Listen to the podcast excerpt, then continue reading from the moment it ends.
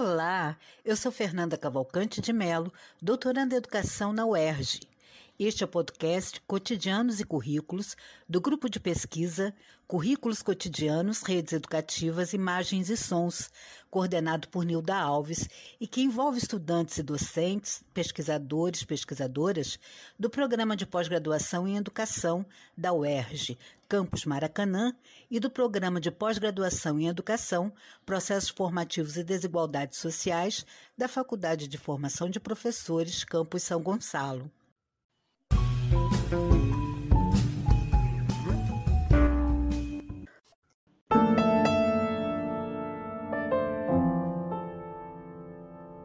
No programa de hoje, contamos com as participações da professora Rosa Helena Mendonça, membro do grupo de pesquisa, lendo um trecho da carta de Natal do CUNAP. E em seguida teremos uma entrevista realizada por mim, Leonardo Rangel, com o professor Luiz Fernando Dourado, professor emérito da UFG.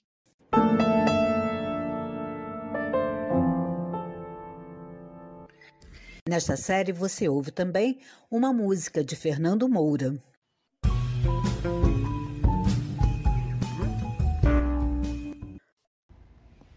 Carta de Natal, CONAP da Esperança. Entre os dias 15 e 17 de julho, milhares de delegados, delegadas, delegados estiveram reunidos em Natal, no estado do Rio Grande do Norte, na etapa nacional da Conferência Nacional Popular de Educação de 2022, CONAP, acumulando mais debates desde a CONAP de 2018 e ratificando um documento referência intitulado Reconstruir o País, a retomada do Estado Democrático de Direito e a defesa da educação pública e popular com gestão pública, gratuita, democrática, laica, inclusiva e de qualidade social para todos. Nos últimos dois anos, por meio das conferências preparatórias municipais, regionais, intermunicipais, estaduais e distrital, livres e temáticas, o Fórum Nacional Popular de Educação, FNPE, com suas entidades, mobilizou amplos setores da sociedade brasileira inspirado pelo patrono da Educação Nacional, Paulo Freire. Assim, o FNPE, associado aos debates processados pela sociedade civil e movimentos sociais, tendo por eixo a aprovação do documento final da CONAP 2022, convoca a população brasileira, em especial do campo educacional, para juntos reconstruirmos nosso país. Para isso, propomos a implementação de uma plataforma em defesa do Estado democrático de direito, em defesa das instituições republicanas, da vida e da soberania popular, dos direitos sociais e da educação, que mobilize ainda mais amplos setores da sociedade. A partir daí, a carta apresenta 35 pontos fundamentais e termina dizendo que com tal plataforma e calendário urgente de lutas, ratificamos que a educação nacional pública, com gestão pública, gratuita, laica, inclusiva, democrática e de qualidade social, é o sustentáculo das sociedades democráticas e soberanas. Assim, não poderemos permitir a apropriação do fundo público pelo que capital em detrimento dos serviços públicos de qualidade de que a imensa maioria do povo brasileiro necessita e que, com os últimos governos e suas iniciativas, vêm sendo destruídos. Ratificamos decididamente a defesa do Estado Democrático de Direito em sintonia com o respaldo da Constituição Federal de 1988, do PNE de 2014, CONAP 2018 e 22 na consolidação de um projeto soberano de Estado que garanta uma educação nacional pública e de gestão pública, gratuita, inclusiva, laica, democrática e de qualidade social para todas, todos e todes. Natal, Rio Grande do Norte, 17 de julho de 2022.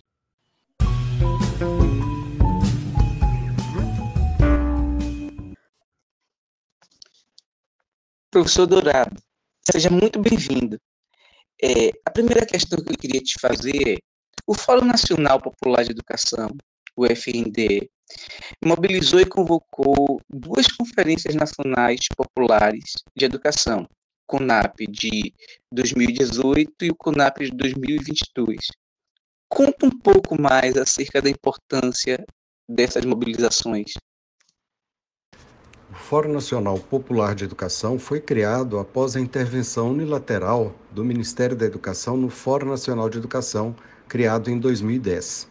É, como um conjunto de entidades foram excluídas, outras também saíram e entenderam que aquele era um momento que não se poderia aceitar de forma alguma no pós-golpe, né, um golpe também no, no Fórum Nacional de Educação. Então, assim foi criado o Fórum Nacional Popular de Educação. Este fórum hoje congrega 46 entidades. Né, e a perspectiva desse fórum foi exatamente de acompanhar, de analisar, eh, mobilizar, né, eh, monitorar as políticas públicas e fazer proposições, né, entendendo que o, o pós-golpe no Brasil ele significou e significa uma, grandes retrocessos no campo educacional. E esses retrocessos foram se efetivando, tanto no governo Temer como no governo Bolsonaro. Né? E aí o, o fórum foi se consolidando nesse processo, né, quer dizer, como interlocutor da sociedade civil organizada, envolvendo entidades científicas, acadêmicas, sindicais, né, setores os mais diversos, numa perspectiva de construir propostas para o Estado brasileiro. Nessa direção, construiu a CONAP, Conferência Nacional Popular de Educação de 2018, que foi precedida de etapas municipais, estadual, distrital, né, e que ocorreu em Belo Horizonte, a etapa nacional, com forte participação, né, trazendo temas extremamente importantes, dentre eles a importância da materialização do Plano Nacional de Educação 2014-2024, né? materialização das suas diretrizes, metas e estratégias. Ora, o processo é, veio se efetivando, né? nós passamos a ter vários retrocessos que nós podemos falar na agenda das políticas educacionais, né? como a reforma do ensino médio, uma base nacional comum curricular é, que segmenta a própria educação básica, não é? e que aligeira o processo formativo e toda uma discussão e uma perspectiva mais crítica sobre currículo e seus desdobramentos nas unidades educativas, propostas como militarização das escolas públicas pelo governo federal, homeschooling, né? etc., entre outros, e vários retrocessos também no campo da formação de professores, né? com é, a criação de duas novas diretrizes, né, sendo que a 2 de 2019 revoga a 2 de 2015, que foi construída com ampla participação da sociedade. Então, a CONAP de 2022 né, visou reafirmar a defesa da democracia, da vida, dos direitos sociais e da educação, num cenário, né, o cenário esse de crise sanitária que nós vivenciamos com a Covid, com cerca de 700 mil mortes no país, né? quer dizer, com retrocessos em todas as áreas das políticas sociais.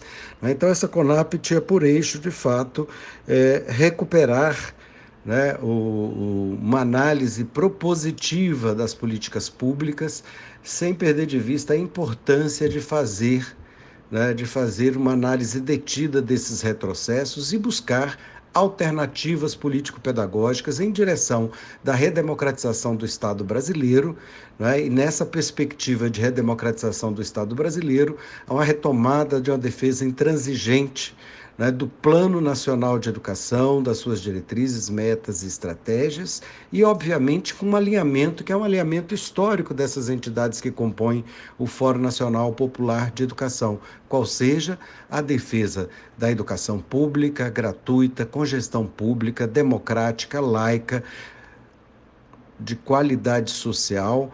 Né, e para todos, quer dizer, numa perspectiva inclusiva de educação, né, uma educação que esteja articulada a uma perspectiva sócio-histórica emancipatória. Né? Então, foi esse o sentido político. Né? A CONAP mobilizou uh, diversas conferências livres, conferências municipais, regionais, estaduais, e a etapa nacional aconteceu em Natal, de 15 a 17 de julho de 2022, né? quase com 4 mil participantes né? E é, é importante dizer que essa Conap não recebeu dinheiro público, ela foi autofinanciada pelas 46 entidades que compõem o Fórum Nacional de Educação, né? contou com essa participação ampla, fizemos uma caminhada histórica na cidade de Natal, né? Tivemos a discussão dos eixos das suas plenárias, chegamos à aprovação do documento final da CONAP e, junto com o documento final, aprovamos também a Carta de Natal, que traz um conjunto de pontos, né, de perspectivas, de defesas, pra, para construirmos de fato uma proposta de Estado soberano, né, de dinâmica é, construtiva para a nação, numa perspectiva de termos por centralidade as políticas sociais, né? indicando, entre outros, a revogação da Emenda Constitucional 95 de 2016, que drena recursos das áreas sociais e das áreas educacionais. O documento do CONAP assinala uma concepção de educação mobilizadora de uma formação integrada dos sujeitos de direito com promoção de respeito e valorização da diversidade e a defesa de uma nova organização da educação nacional, nos fale um pouco acerca disso. O documento referência da CONAP, né, ele, ele é estruturado em seis eixos, né, seis eixos que se articulam, né, que são concepções político-pedagógicas que se articulam. Quer dizer, num primeiro momento, né, fazendo uma, uma análise da, da, da atual conjuntura, né, de quais são o, o os retrocessos na agenda da, da educação brasileira, mas também situando né, as lutas que foram e as proposições do campo democrático popular para essas lutas. No, no eixo 2, discutindo o papel dos planos decenais de educação, né, o PNE, os planos estaduais, distrital e municipais, a importância de nós pensarmos políticas intersetoriais articuladas à educação, né, visando garantir dos direitos sociais e do direito à educação. Né? Então, há toda uma sinalização da importância de, de se efetivar um sistema nacional de educação, né? um sistema nacional de educação que congregue, que seja um sistema de sistemas, não é que se possa avançar na, na, na, construção de alternativas de políticas públicas com gestão pública, portanto, na contramão da privatização, da financiarização é? e de outras é, proposições como a militarização das escolas públicas, a educação domiciliar, enfim, como contrapor a essas reformas, né, avançando é, numa construção político-pedagógica né, em que, de fato, nós possamos é, retomar um processo virtuoso no campo educacional, com a expansão das oportunidades educacionais com, com, com qualidade para todos. Né? Então, é preciso avançar no estabelecimento de políticas, né? não apenas no políticas governamentais, mas efetivamente políticas de Estado, e reformar e reforçar os planos como instrumento central de planejamento, então, como epicentro das políticas educativas, não é? É, numa perspectiva que considere inclusive a realidade nacional, que é pluriétnica, né, pluricultural, multirracial, é, sinalizando é, perspectivas que venham romper com, a, com as enormes desigualdades sociais. E aí nós temos todo um eixo discutindo a relação educação e diversidade, né? a partir de um trinômio, articulação entre justiça social, inclusão e direitos humanos, numa perspectiva de entender a educação como prática social que deve reconhecer e valorizar a diversidade, que compreende a importância dos movimentos sociais né, e de, das questões sociais históricas, né, reafirmando o papel da sociedade e da justiça numa perspectiva inclusiva, né, visando romper aí com a miséria, com racismo, com sexismo, com LGTB-fobia, enfim, com todo tipo de uh, discriminação, preconceito e violência. O, o, o, e nesse sentido, né, quer dizer, também vamos para o eixo 4, que é da valorização dos profissionais da educação, articulando a discussão de formação, carreira, remuneração, condições de trabalho e saúde. Né, nessa ótica, é, denunciando os retrocessos no campo, particularmente no tocante à formação inicial e formação continuada de professores, né, e retomando é, preceitos históricos, inclusive aqueles basilares da Resolução 2 de 2015, que vem sendo implementados nas nossas universidades, mas que foram objeto é, de, de, de, mudança pelo Conselho Nacional de Educação. Né? Enfatiza-se, então, a, a, a, importância de se avançar nessa perspectiva com a visão ampla mesmo da é, valorização dos profissionais da educação. O outro eixo trata da gestão democrática e do financiamento da educação, chamando atenção para a garantia de novos recursos, mas também para a participação, transparência e controle social. Não é? Quer dizer, então, a, a, a gestão democrática como um princípio a ser garantido na educação básica é, e na educação superior, né, capaz de envolver todos os sistemas, instituições, profissionais, estudantes, todos os níveis e etapas da educação nacional. Reafirma e se ratifica aqui também a importância da institucionalização uh, do Sistema Nacional de Educação e de políticas concretas no sentido de tornar, por exemplo, o Fundeb um fundo robusto e permanente com a garantia de custo aluno e qualidade, além, obviamente, de cumprimento da meta 20 do Plano Nacional de Educação, que é de ampliação dos recursos para a educação nacional. Ora, esses cinco eixos, eles vão na mesma direção que a do eixo 6, que é a proposta né, que foi construída na, nas conferências pelo Fórum Nacional Popular de Educação, como eu disse, composto por 46 entidades, né, que se propõe a construção de um projeto de nação soberana e de Estado democrático em defesa da democracia, da vida, dos direitos sociais, da educação e do Plano Nacional de Educação. Então, há toda uma convocação da sociedade para a participação, para essas lutas, né? É, em defesa do Estado democrático de direito, em defesa das instituições republicanas, da vida e da soberania popular. Né? E aí, junto com o, o documento final da conferência, também foi aprovada a Carta de Natal. Essa Carta de Natal que traz um conjunto de questões fundamentais e questões que são defendidas né, pelo Fórum Nacional Popular de Educação, no sentido de nós conseguirmos avançar na educação nacional, ratificando a defesa do Estado democrático de direito, em sintonia com a defesa da Constituição Nacional, da Constituição Federal de 88, do Plano Nacional de Educação né, e de um projeto de Estado que garanta essa nossa defesa, que é de uma educação nacional, pública, de gestão pública, gratuita, inclusiva, laica, democrática e de qualidade social para todos. E o Fórum não parou aí, o Fórum vem participando ativamente né, de várias frentes né, para fazer valer para fazer valer a garantia dos direitos sociais é, com os atuais ataques à educação pública, por conta do aprofundamento da agenda neoliberal do país, especialmente nos governos Temer e Bolsonaro, nos conte um pouco o que significa recriar o Plano Nacional de Educação. Aliás, esse é o nome da série de podcast desse mês. Bom, de fato, nós temos retrocessos imensos, né, no campo das políticas educacionais. Poderíamos listar, já listamos alguns na primeira questão, poderíamos listar outros, né? mas o que é importante neste contexto é identificar que o Plano Nacional de Educação foi ignorado no pós-golpe, ou seja, no pós-2016, na gestão Temer e Bolsonaro.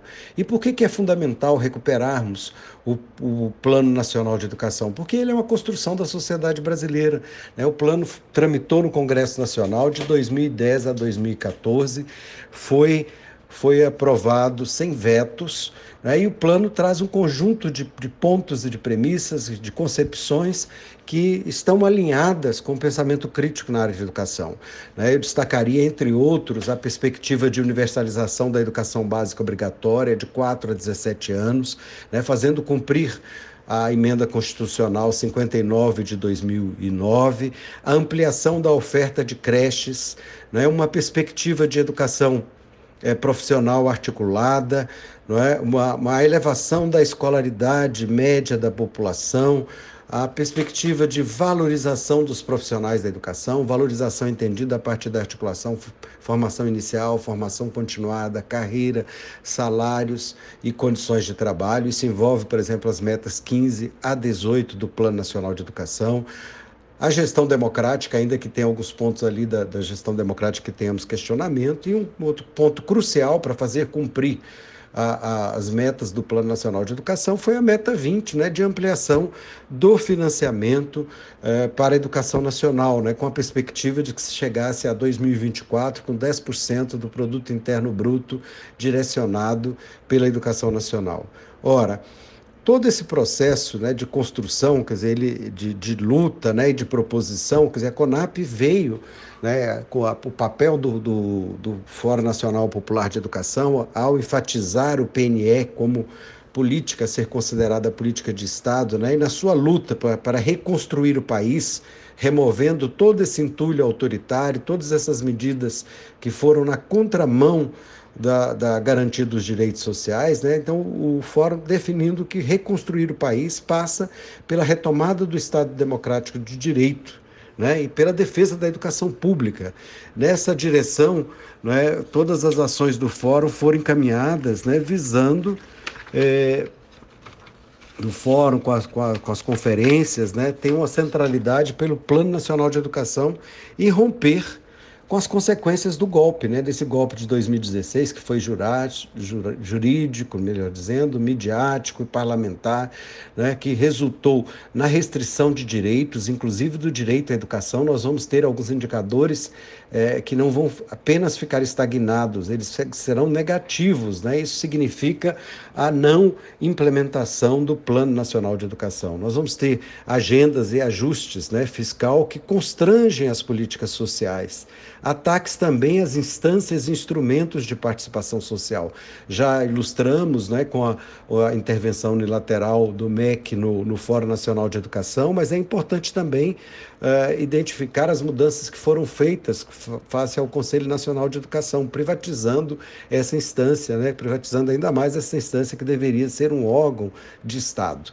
Em última análise, né, a gente diria que nós vivenciamos nesse pós-golpe né, uma, uma, retrocessos nas conquistas consagradas na Constituição Federal de 1988 e que ainda foram mais agravadas né, com a crise sanitária, ambiental, mas também política, né, que representou toda essa, eh, essa situação é, complexa que vive o país. Quer dizer, hoje, hoje, obviamente, estamos num cenário diferente, né, com a eleição de um governo democrático popular, mas teremos um esforço enorme. E nessa direção é fundamental nós avaliarmos o Plano Nacional de Educação não é, e pensarmos já na construção do, próprio, do próximo plano num, num, primeiro momento, no curto prazo, até 2024, como que nós vamos fazer para avançar no cumprimento das metas e estratégias do Plano Nacional de Educação, é, objeto da Lei 13.005 de 2024, mas, ao mesmo tempo, já construindo e sinalizando perspectivas para a educação nacional para o próximo decênio. É?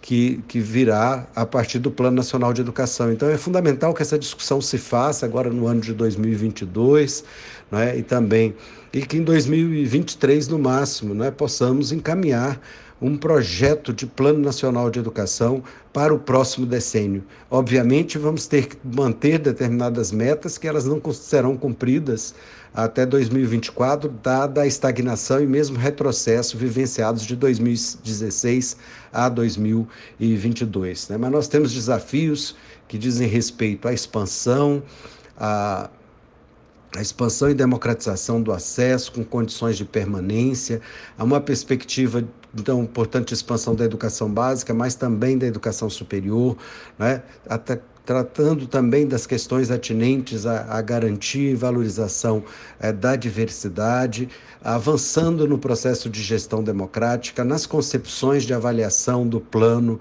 É, 2014, 2024, enfim, temos que fazer um balanço e sinalizar perspectivas, né? perspectivas essas que possam ser as mais promissoras no sentido dessa reconstrução do país, da retomada do Estado democrático de direito e da defesa da educação pública e popular, com gestão pública gratuita, democrática, laica, inclusiva e de qualidade social. Né? Para isso, é fundamental é, que nós estejamos juntos, né? que a gente tenha uma convergência e unidade na luta para avançarmos nesse governo que se inicia. Nos fale um pouco acerca desse atual celeuma em torno da Comissão de Transição da Educação montada por Haddad.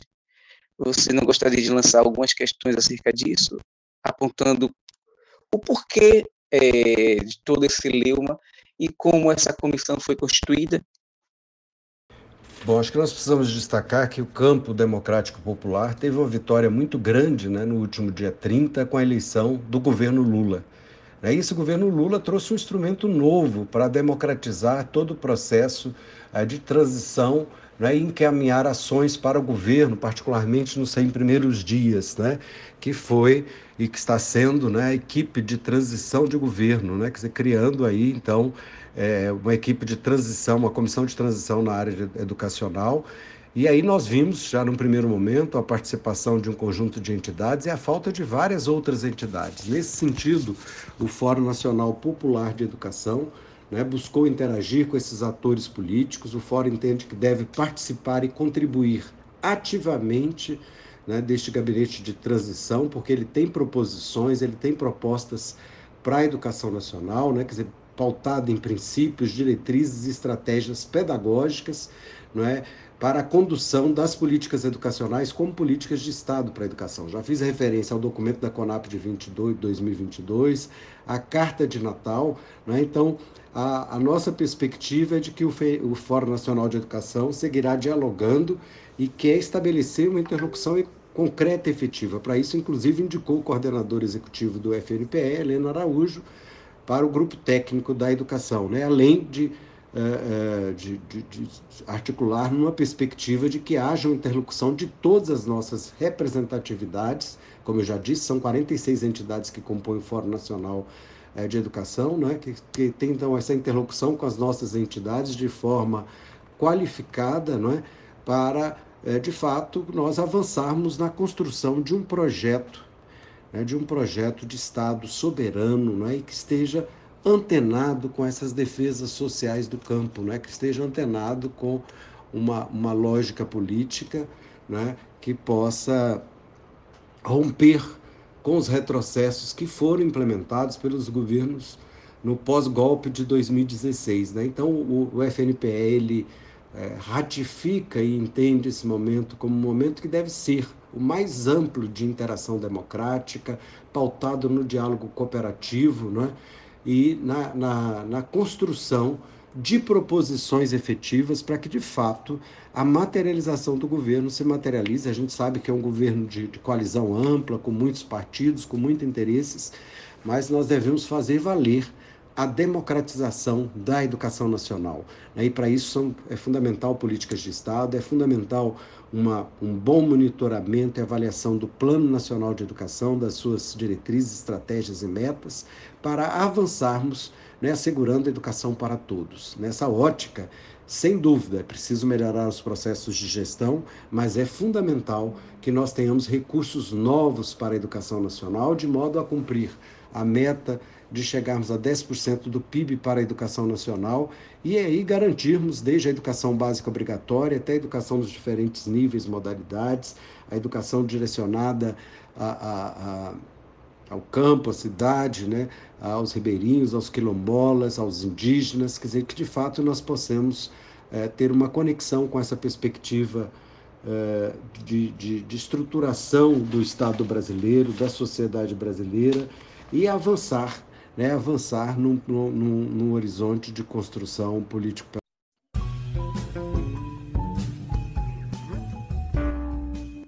Esta série tem a supervisão de Fernanda Cavalcante de Mello, que sou eu, a coordenação geral é de Nilda Alves. Na parte técnica estão Newton de Almeida, Isadora Águida, Júlia Lima. Fique agora com Fernando Moura.